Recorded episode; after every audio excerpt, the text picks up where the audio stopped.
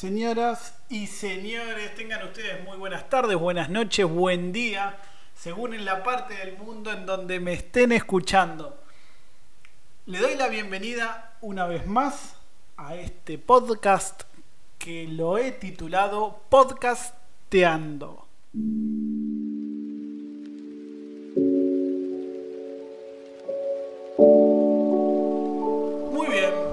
Ya saben, mi nombre es Nahuel Olivera, les doy la bienvenida una vez más. Y la verdad, en este momento estoy muy, muy, muy feliz de, grabar, esto. Mira, me trabo, me trabo de la emoción que tengo. ¿Por qué?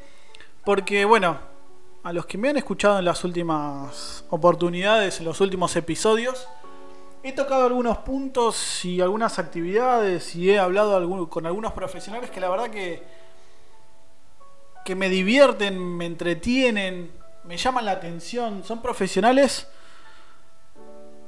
a los cuales admiro. Estoy buscando la palabra correcta para decirlo. A los cuales admiro o, ad- o admiro su actividad. Porque detrás de cada una de ellas hay un, un desarrollo, un estudio, una práctica. Y sin dudas admiro a la gente que, que trabaja duro para conseguir un objetivo. Y la verdad, hoy vamos a hablar con un amigo de hace muchísimos años, un gran profesional. Eres un artista, porque eso es, es un artista, es un showman. eh, que yo ya se lo he dicho en persona, pero admiro lo que hace, admiro su arte, lo admiro a él como profesional y tiene una técnica de la hostia. Él se llama Nicolás Chevalier, es argentino, vive gran parte de su vida o de su año o del año, vive gran parte en España.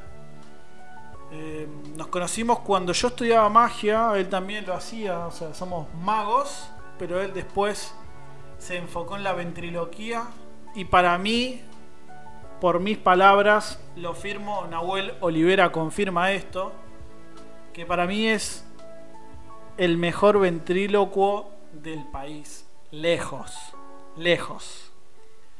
Entonces nada, la idea es llamarlo como hice en las últimas en los últimos episodios. Él en este momento está en España.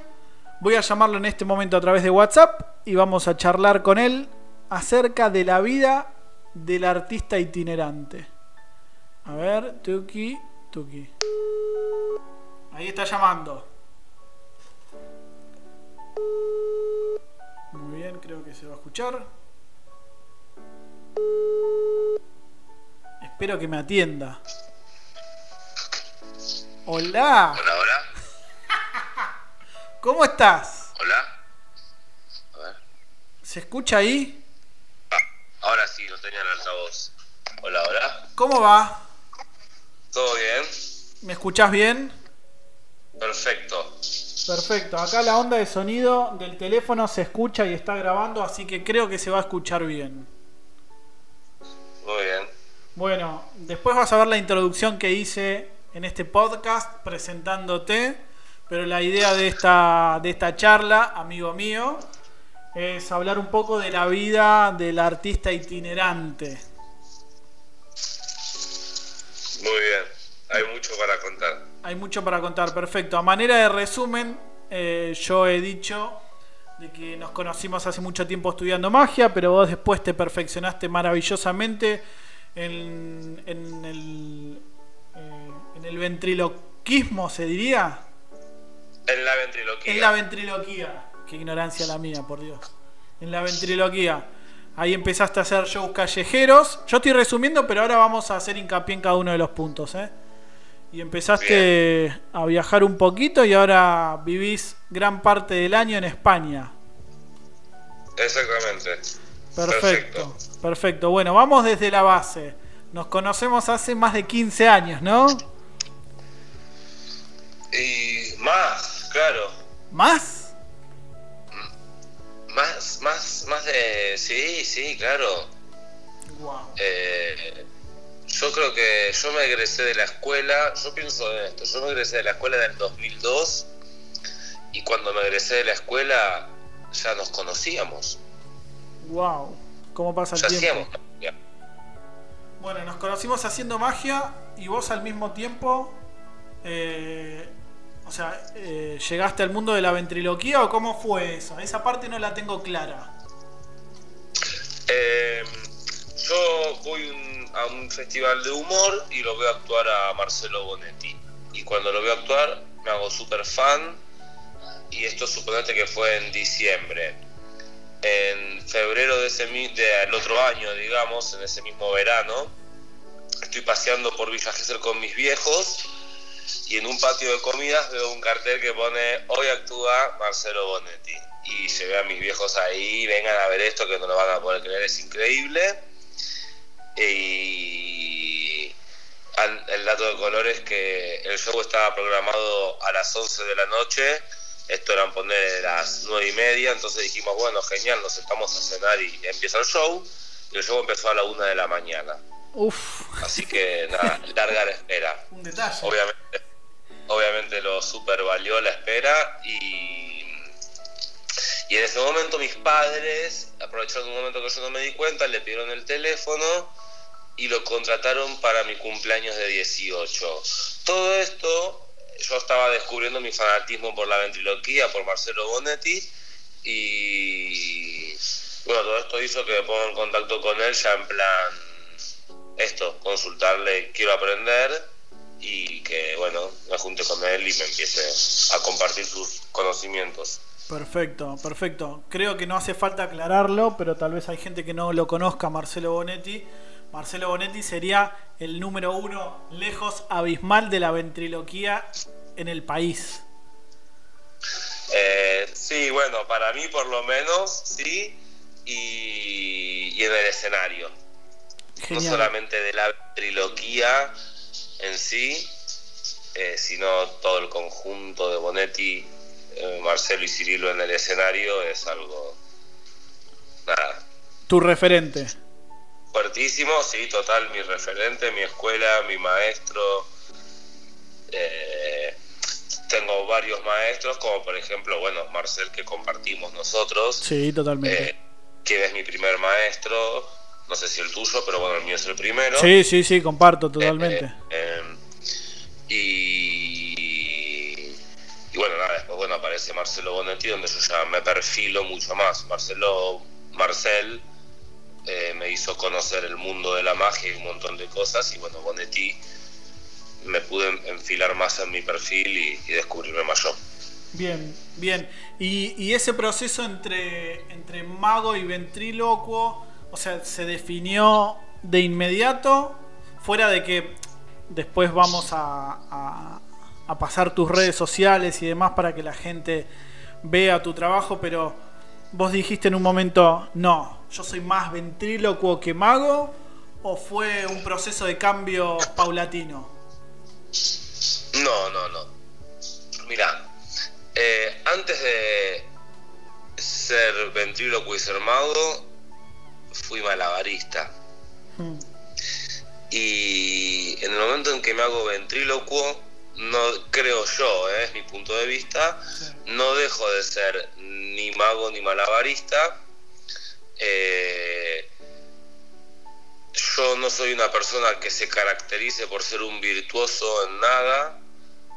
Eh, trato de hacerlo todo, sí, lo mejor que pueda y lo más profesional que pueda, sí, claro, pero el virtuosismo no es mi característica. Eh, y creo entender que eso es porque mi motor principal es el humor y las risas. Yo soy, si querés, humorista, soy payaso, Mm, eh, que luego utilizo la ventriloquía, utilizo la magia y utilizo el malabar y la música como canales para transmitir esto que me gusta, que es hacer divertir y reír. No creo que haya, con, con lo que te quiero decir es que no creo que haya un momento en el cual yo muté de mago a, ven- a ventrílocuo. Quizás hay un momento en el que muté de mago a mago ventrílocuo, ¿no? O sea que González entró en, en la vida, pero eso, nada. Eh, cuando González entró en la vida, es eso, seguía siendo malabarista, mago, o sea, sigo, sigo siéndolo y nada, sigue siendo el motor principal, el humor. Eh, sí, lo que sucedió es que con González me afiancé más. Mm. González es tu muñeco. González es mi, sí, es mi muñeco, es, es, el muñeco que oficia de compañero de ruta, es mi compañero de ruta. Perfecto, perfecto. Eh... Eso.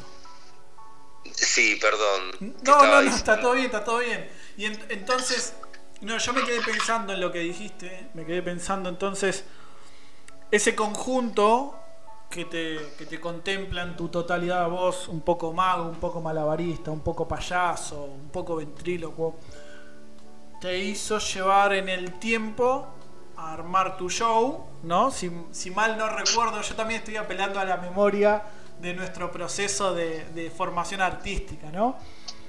Y... Ah, Decime. No, que vas muy bien. Ah, perfecto, perfecto. Entonces, llegó un momento que empezaste a hacer shows. Yo me acuerdo, voy a contar una intimidad divertida, que vos ibas a hacer shows al McDonald's de Aedo y que te pagaban con combos, ¿puede ser? Exactamente, me pagaban con cinco vales, cada vale era un combo de McDonald's y bueno, llegó un momento que yo empecé a mi, mi manera de ganar dinero era vendiendo los vales un poco más barato que el combo de McDonald's en la puerta del McDonald's a mis amigos. Bien, excelente. Pasó el tiempo, pasó el tiempo hasta que te animaste a salir a la calle, o sea, hacer shows callejeros. Totalmente. Contame, contame esa etapa. ¿Vos te acordás tu primer show callejero o tu primer temporada? Bueno, mira, es, es diferente. O sea, yo tengo mi primer show callejero a los 13 años, cuando todavía ni siquiera era mago. Hmm. Eh, fueron seis espectáculos que hice. O sea, seis, funciones en las que yo participé de otro payaso que actuaba en la calle, yo me hice amigo hmm. y actué con él a dúo seis funciones. Eh, él era payaso nada más, o sea, payaso nada más en plan que hacía solamente humor y bueno, yo iba a hacer los malabares. Y eso fue cuando tenía 13 años. Y ya después, como a los 22, 23, junto a Lucas Goye, otro colega, otro colega, otro gran colega, creamos Los Escaparates como compañía, como dúo, y nos fuimos a hacer temporada Santa Teresita juntos. Luego yo me fui de los escaparates, los escaparates actualmente siguen vigentes y vivos. Y eh, seguí haciendo mis temporadas unipersonales. Sin interrupción alguna. No, tuve una. tuve una interrupción. Fue así, mira, hice el primer año con Lucas. Sí. Y el segundo año al siguiente año, digamos, no hice temporada. Mira, pensé que venías dándole duro y parejo año a año. No, no, fue. Eh, tuve el segundo año tuve ahí de descanso, que me acuerdo que yo hice mi, primer, hice mi primera temporada, pasó todo el invierno, llegó el verano y me quedé en Buenos Aires, trabajé y todo, pero me acuerdo que cuando estaba en enero y febrero en Buenos Aires dije, nunca más en mi vida me quedo en Buenos Aires en temporada. Yo me voy a hacer así temporada a la costa. Y a partir de ahí sí, non-stop. Y llegó un punto que, bueno, como ahora que estoy viviendo dos temporadas al año, temporada España, temporada Argentina. Bien, perfecto, genial. Entonces, ahí arrancaste Costa Argentina, que la gente te ama, debes asumir y admitir eso. Bueno, sí, sí, recibo mucho, mucho cariño. La verdad es que sí, que sí, siento amor, así que sí. Lo, acepto como tan grande que queda y me gusta y lo disfruto y lo recibo y sí, la verdad es que sí. Tu parada fija sería. Tu parada fija sería San Clemente. Eh, sí. San Clemente es donde mi familia tuvo todo, toda la, la vida y todavía tenemos actualmente una casita donde yo veraneaba de muy pequeño con mi familia, donde a los 4 o 5 años empecé a ver el primer payaso callejero y por eso es que yo hoy me dedico a lo que me dedico, porque en San Clemente vi un payaso callejero y San Clemente se ganó mi amor, entonces es mi parada fija, es mi segundo hogar, quizás el día de mañana sea mi primer hogar y nada, o sea, tiene como, no, no es solamente un lugar donde trabajo, Claro. es mucho más. Y trabajar en San Clemente es cumplir ese sueño que yo tenía cuando tenía 8 años. Iba todas las noches, eh, digo, o sea, empecé a los 5 a verlo, 5, 6, 7, a los 8 empecé a hacer malabares, me enseñó este payaso, porque fui todo, todas las noches a verlo. ¿Te acordás el nombre? Claro, eh, el primer payaso fue el Mauri Curvar, con el cual actualmente tengo relación. Mirá bueno. Y enseguida montaron un trío que se llamaba Los Malabaristas del Apocalipsis, trío mítico en el circo callejero argentino, mítico, mítico. Eh, y yo los veía a ellos y soñaba con su vida Wow. y, y el día de hoy estar haciendo un espectáculo de calle en San Clemente es cumplir el sueño de ese niño de 8 años que los miraba y soñaba y bueno, hoy muchas veces antes de un espectáculo cuando llego triste o preocupado o enfadado o lo que sea, es una de las cosas a las que recurro en San Clemente más que nada, Claro. es uno de los pensamientos a los que recurro para recordar que yo estoy ahí porque yo lo elegí, porque me hace bien, porque me gusta, porque es mi lugar, porque ese es mi lugar. Claro, claro. Bueno, pasaron. Es, es un montón de información, aparte se me vienen cayendo los recuerdos y todo. Pero pasaron un montón de temporadas en la costa argentina hasta que empezaste a ir al viejo continente. Exactamente. Cruzaste el Sí. océano y empezaste a ir a España.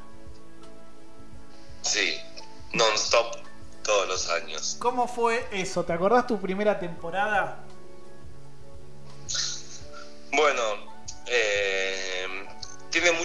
También estos payasos de San Clemente, porque yo fue una de las cosas que yo hablaba con ellos y cuando yo era chiquito les pregunté, ¿y cómo es su vida? Y ellos me contaron, venimos acá, hacemos la temporada, la, la, la, y en invierno, cuando es invierno en Argentina, es verano en Europa, vamos a hacer lo mismo que hacemos acá, pero en España, en Europa. Bueno, es por toda Europa. Y bueno, siempre fue como si quiero cumplir el sueño de ese niño de 8 años, bueno, tengo que también lograr ese paso, ¿no? Claro. Siempre estuvo ahí presente es- ese sueño, esas ganas de hacerlo. Y nada, llegó el momento de la vida en el que me sentí que, que lo era, por suerte, la verdad. No suelen ser muchos los momentos de la vida, creo yo, Mm. en los que uno dice, sí, ahora es momento de emprender tal cosa o tal otra. Las cosas muchas veces se suelen ir dando y uno las va abarajando Claro. pero en este caso yo fui decidirlo hacerlo. El primer año fue completamente duro y difícil, pero iluminador. Du- Eh, Perdón, duro y difícil en cuestión artístico o emocional o de soledad o de qué. Las tres cosas. eh, a ver, claro, era estaba solo, me- el primer año me vine solo, solo, solo, solo, solo y no conocía a nadie acá. Sí tengo un hermano y una sobrina que viven acá, pero que se dedican a mi hermano es tatuador y, y bueno, no, no controlaba para nada el ámbito, o sea, no tenía ningún amigo del ámbito Claro. sí tuve un lugar donde llegar, una cama, una casa, un plato de comida, eh, un apoyo moral, eh, pero claro, no, no, no me podía dar mucho más porque él no conocía, mi hermano no conocía mi circuito, ¿viste? Claro. Y entonces me, me sentía solo en ese aspecto. eh, y vos cuando venís a España te dan tres meses de visa para estar en España. De esos, de esos tres meses que yo tuve ese primer año que vine, en el primer mes y medio logré actuar tres veces y entre las tres veces creo que junté 5 euros con 60. Eh, pero para- Exitoso. exitosísimo. Eso incluye no tres intentos de trabajar, incluye intentarlo todos los días, solo tres días haber logrado encontrar un sitio adecuado, incluye días de levantarme a las 9, 10 de la mañana, vestirme de mago, en una mano la maleta de mago, en otra mano el amplificador de la música y el micrófono, tomarme el tren, irme al centro y empezar a caminar por todos los chiringuitos de la playa, a ver si podía actuar, eh, a intentarlo, a ser rechazado en todos lados, porque no encontraba mi lugar. Y volver a mi casa a las 9, 10 de la noche habiendo caminado todo el día sin generar dinero, gastando dinero que no tenía Y lejos de casa. y lejos de casa. Entonces, claro, todo eso te empieza como a afectar un poquito emocionalmente. También me sucedió que me robaron y me robaron el micrófono y- del espectáculo y yo no tenía dinero y el micrófono es una herramienta necesaria y cara. Claro. Y, y bueno, cuando me robaron el micrófono pedí dinero prestado a mi hermano, me compré otro micrófono y a su vez me compré el amplificador que correspondía y porque yo no tenía ninguno con batería, tenía que pedir que me dejen enchufar y en la calle vos tenés que tener uno que vaya con batería para no precisar enchufe. Bueno, le pedí dinero prestado a mi hermano, me compré esas dos cosas y, y dije, bueno, nada, ya me endeudé, tengo que hacerlo valer esto, no puedo, no, ¿entendés? Claro. por momentos también me venía, era el primer año, ¿no? Y por momentos me venía el pensamiento de decir, bueno, no estarás trabajando, pero por lo menos viajaste a Europa, conociste España, estás recorriendo, estás creciendo, estás viajando, está buenísimo. Y, y decía, no, no, no, esto es un pensamiento mediocre, porque yo acá no vine ni a recorrer ni a conocer. Sí vine a recorrer y conocer, pero vine a trabajar principalmente, a hacer mi espectáculo. Claro. Y si yo no lo logro hacer, no me voy conforme de acá. Y bueno, nada, luego empecé a descubrir dónde es que se podía actuar y dónde era la, la historia, cómo era, cómo funcionaba la cuestión acá. Y por suerte toda la temporada salió a flote en ese último mes y medio. Bien. Esto que estamos resumiendo en temporada de verano en Argentina, temporada de verano en España, ¿cuántos años son hasta el día de hoy? ¿15 años? 16. 16 años.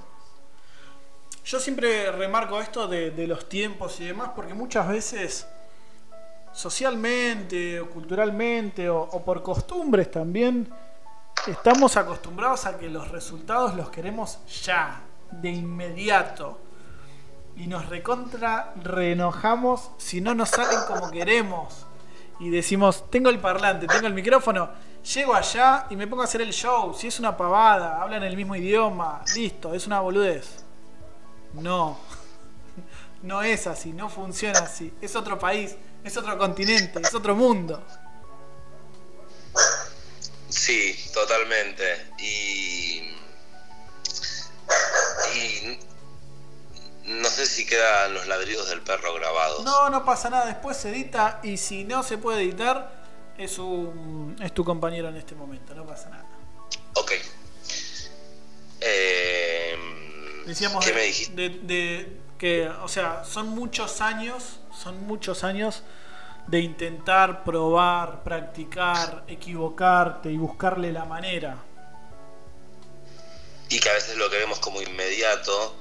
Y, y sí, sí. eh,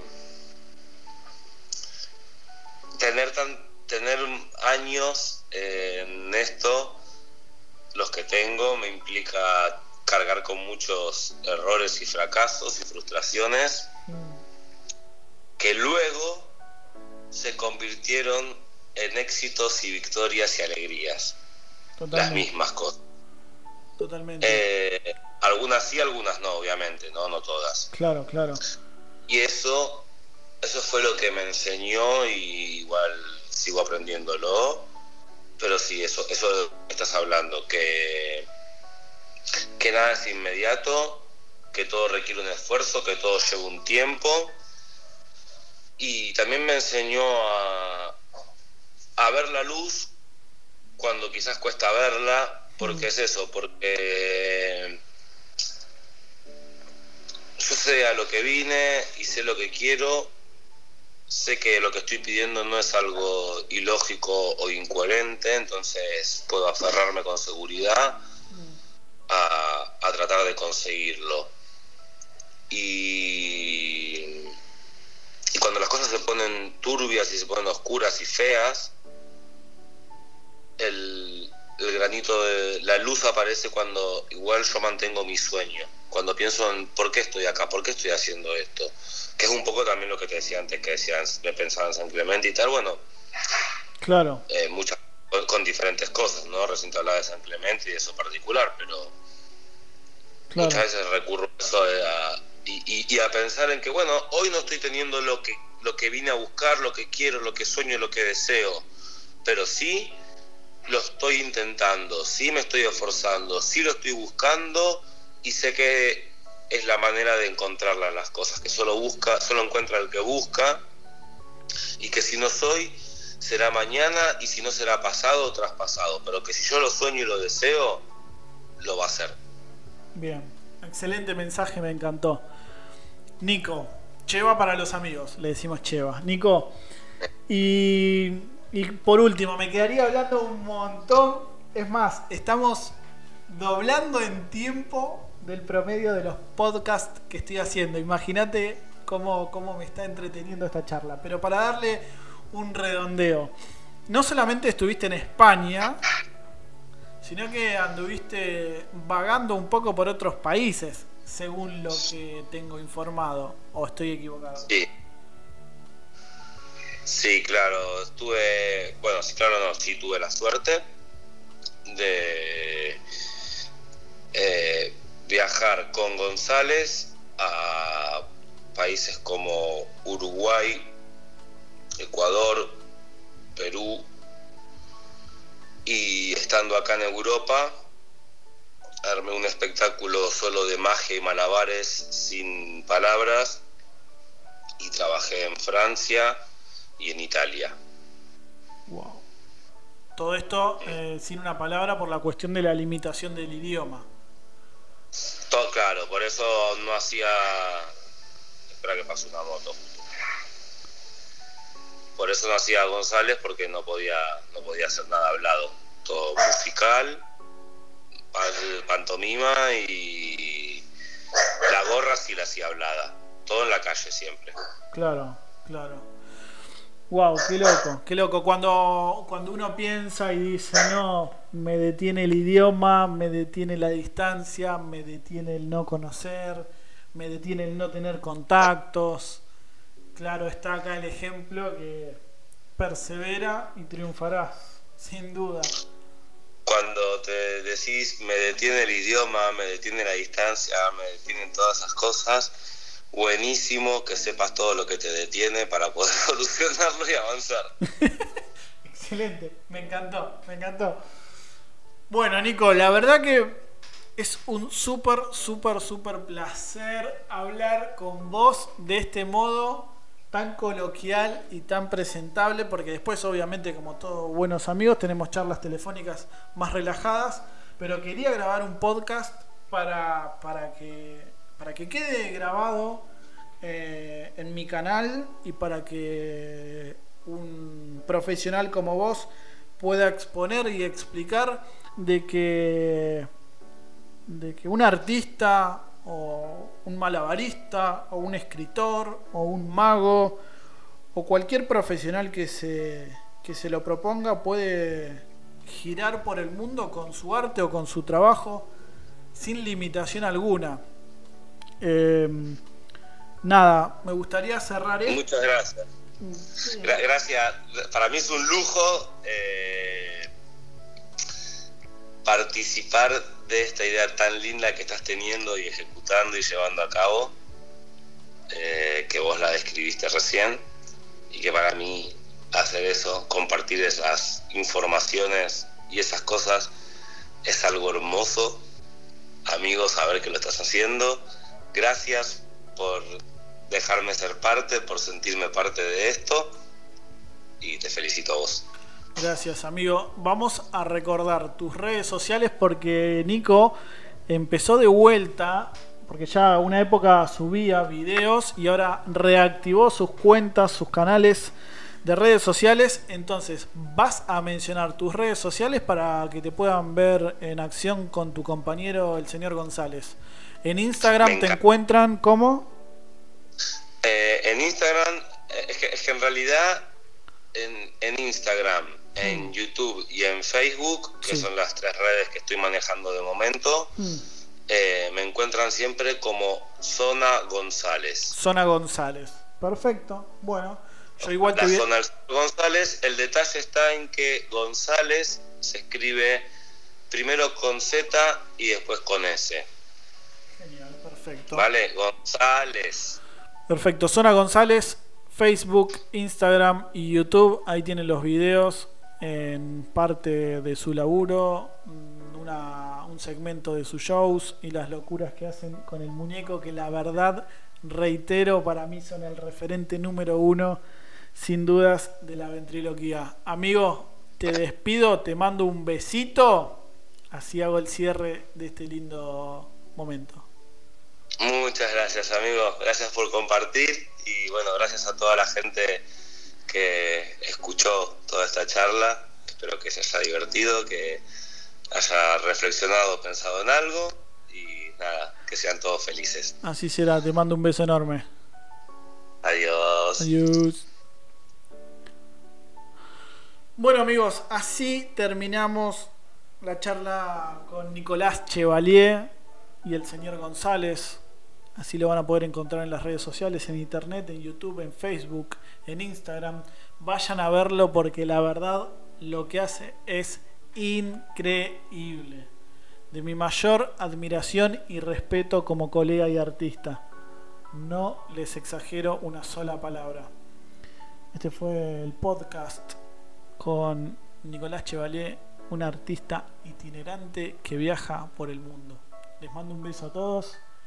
Gracias por estar ahí escuchando todo esto.